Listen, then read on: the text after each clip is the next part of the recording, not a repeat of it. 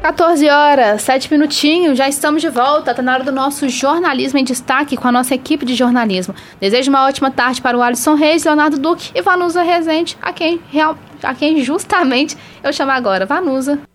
Oi, Isabela, boa tarde para você. Uma ótima tarde aí para todos os amigos ouvintes que estão aqui na sintonia da 92,7 Rádio Emboabas, que é mais informação. Vamos lá, com jornalismo em destaque, aquele momento que a nossa equipe se reúne com os destaques aqui da cidade e da região. Hoje nós vamos falar que relatora pede indiciamento de Bolsonaro e mais 60 golpistas. As informações do Nacional é com ele, Leonardo Duque, que eu desejo uma ótima tarde. Olá, Vanusa. Boa tarde para você, para todo mundo que nos acompanha aqui na nossa Emboabas Mais Informação. Era uma data muito esperada aí no mundo da política, porque hoje nós temos o resultado daquela CPMI, a Comissão Parlamentar Mista de Inquérito que estava investigando os atos de 8 de janeiro de 2023. E a relatora dessa comissão, a Elisiane Gama, do PSD do Maranhão, anunciou em Brasília os nomes dos primeiros indicados para serem indiciados pela tentativa de golpe de Estado ocorrida quando vândalos invadiram as sedes dos três poderes. Entre eles estão o ex-presidente Bolsonaro, os generais Walter Braga Neto, Augusto Heleno, Luiz Eduardo Ramos, Paulo Sérgio Nogueira, Marco Antônio Freire Gomes, Ridalto Lúcio Fernandes, Carlos Feitosa e Carlos José Penteado. Além disso, nós temos o ex-comandante da Marinha, o almirante Almir Santos, o tenente-coronel Mauro Cid, o ex-ministro da Justiça Anderson Torres e o ex-diretor-geral da Polícia Rodoviária Federal, Silvinei Vasques. A maior parte desses e de outros indicados para indiciamento, caso o relatório seja aprovado pela comissão, é acusada dos crimes de associação criminosa, abolição violenta do Estado Democrático de Direito e golpe de Estado. O relatório pede que o ex-presidente Bolsonaro seja indiciado pelos crimes de associação criminosa, tentativa de abolição violenta do Estado Democrático de Direito, tentativa de depor governo legitimamente constituído e emprego de medidas para impedir o livre exercício de direitos políticos. Fazem também da lista apresentada pela relatora deputada federal Carla Zambelli, o coronel Marcelo Costa, Câmara e o sargento Luiz Marcos, que integravam a equipe do ex-ajudante de ordens de Bolsonaro, Mauro Cid. Ela também inclui o nome de vários outros militares, policiais rodoviários integrantes da Polícia Militar do Distrito Federal, além de outros suspeitos de terem financiado ou influenciado a tentativa de golpe de Estado durante os atos do 8 de janeiro. Então é um balanço do que foi apresentado hoje na Câmara, diretamente de Brasília, a respeito da CPMI dos atos de 8 de janeiro. Era um resultado bastante esperado há muito tempo, Vanusa. Tá certo, Leonardo. Obrigada, viu, pelas suas informações. A gente segue por aqui. Agora nós vamos conversar com Alisson Reis, porque hoje nós, te, nós tivemos aqui em Minas Gerais, lá na nossa capital, em Belo Horizonte, um triste acidente, né? Uma engenheira morreu após ser resgatada soterrada em uma obra de um supermercado na capital mineira. Não só ela, mas outras vítimas fatais também, né, Alisson? Boa tarde para você. Boa tarde, Vanusa. Boa tarde para você, sintonizado aqui no Jornalismo em Destaque da nossa Emboabas 92,7. Notícia triste, viu, Vanusa? Infelizmente aí, uma mulher de 30 anos, ela morreu após ser soterrada em uma obra do supermercado Verde Mar, no bairro Belvedere, ali na região centro-sul de Belo Horizonte. Ela chegou a ser socorrida pelo SAMU para o Hospital João 23, mas não resistiu. A vítima trabalhava no local como engenheira. Ela teve uma parada cardiorrespiratória e chegou a ser encaminhada para o hospital em estado grave, mas não resistiu.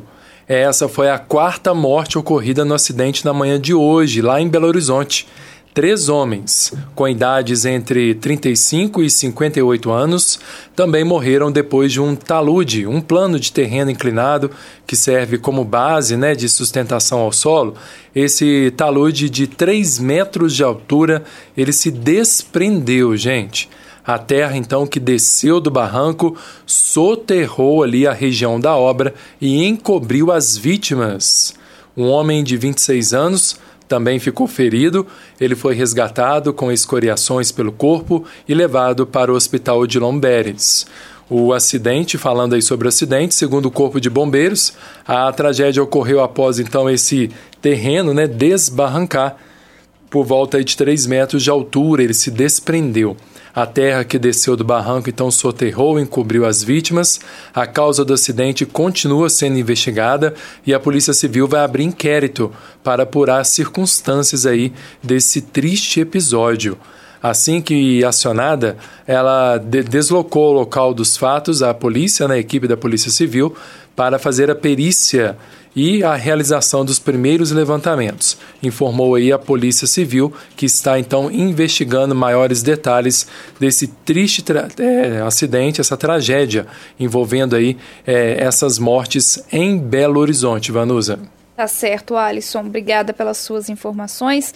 Duas horas e 13 minutos. Agora a gente vem para o cenário local. número de ocorrências por violência doméstica volta a crescer nos últimos dias aqui em São João Del Rei.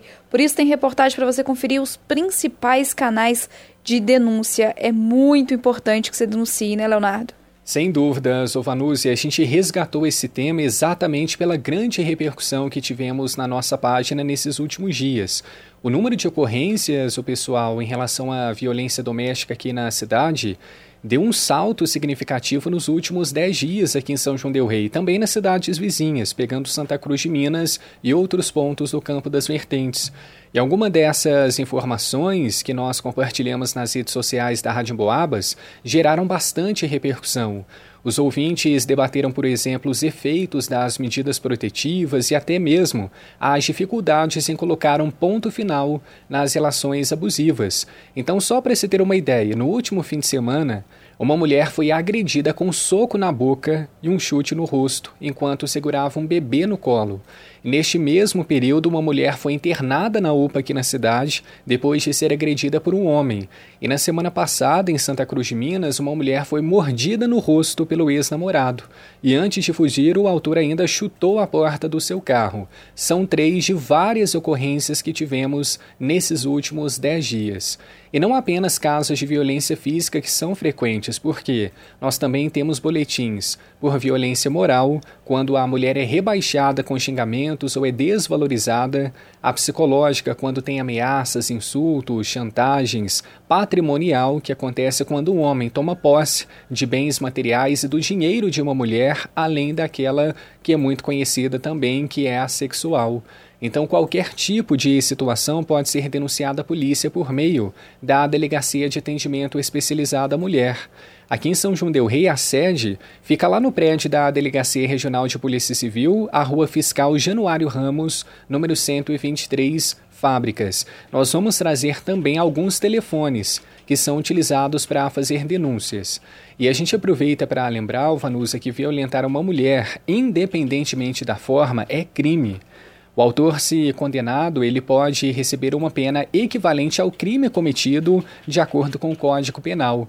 E a vítima, claro, é amparada pela Lei Maria da Penha e por programas de proteção que garantem todos os seus direitos. Então a gente vai fazer um repasse do que, que tem acontecido na cidade e região nesses últimos dias e apresentar os principais canais de denúncia. Tá certo, Leonardo. É importante a gente estar tá sempre falando e frisando isso por aqui, porque infelizmente por várias e várias vezes no noticiário policial, a gente tem então violência doméstica que precisa ser combatida.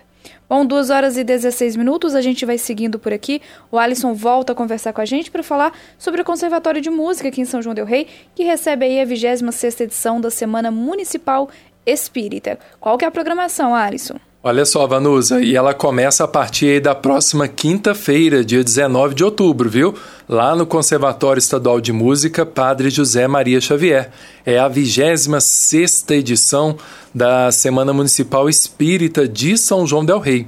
Neste ano, todas as atividades, portanto, vão acontecer ali no Conservatório Estadual de Música, no Centro Histórico de São João del Rei na programação Vanusa, guiada pelo tema Evangelho Educandário de Almas, destaque aí para as participações de Roberto Cardoso Pedro, que abre né, a semana na próxima quinta-feira, dia 19. Depois, na sexta-feira, a participação da cantora Elizabeth Lacerda, na, na sexta-feira, dia 20. No, no sábado, dia 21, a participação de Juscelma Coelho toda a programação da 26ª edição da Semana Municipal Espírita. Ela é gratuita, viu, gente? E tem início sempre às 19h30 lá no auditório do Conservatório de Música de São João del Rei. E aí a gente conversou com Cal Savara, ele que faz parte da Aliança Municipal Espírita. Ele destaca pra gente aí os objetivos desse evento em São João del Rei. Finalidade a Semana Espírita, Alisson, ela tem como finalidade maior a divulgação da doutrina espírita. Mas a gente busca uma divulgação que não está só restrita ao ambiente da casa espírita. Ele visa, ela visa abranger né, a sociedade, aquelas pessoas que são simpatizantes, aqueles que gostariam né, de conhecer um pouco mais a doutrina. Então a gente facilita é, para que as pessoas tenham este acesso. Então ela visa né, fazer essa divulgação fora da casa espírita né, para a sociedade e também é um momento de, de confraternização, né?